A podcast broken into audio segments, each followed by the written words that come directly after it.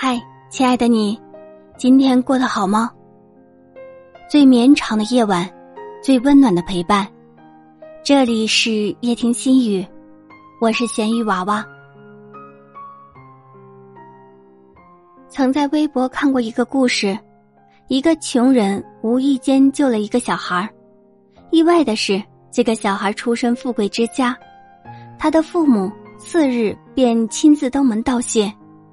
穷人说：“我虽然生活很穷，过得很辛苦，但是我救人从来都不是为了报酬。”交谈的时候，穷人的儿子刚好玩耍回来了。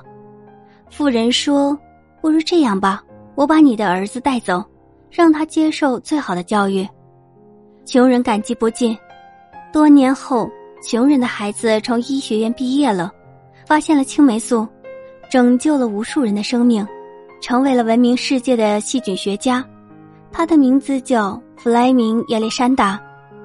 曾经那个被穷人救下的孩子感染了重病，弗莱明用自己精湛的医术，从死神的手里把那个孩子抢救了回来。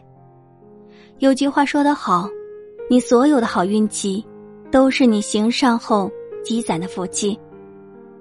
还记得之前一个新闻报道，江苏一个卖甘蔗的大爷。被一群穿制服的人围抢了，看着被抢走的甘蔗，老人无奈痛哭。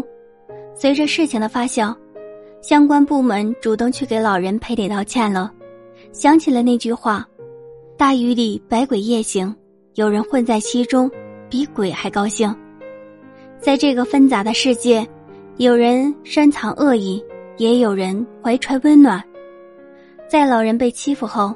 网友组建了一个甘蔗群，一晚上帮老人卖了七千多根甘蔗。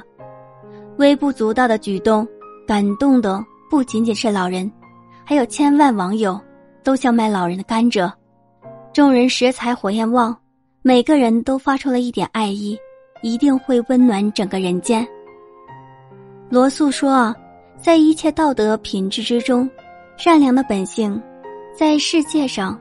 是最需要的，不管是从事什么职业，扮演什么角色，我们都应当善待每一个人。但行好事，莫问前程。所有微不足道的善举，都会聚成披荆斩棘的力量。愿你心中有爱，温暖有光，照破山河。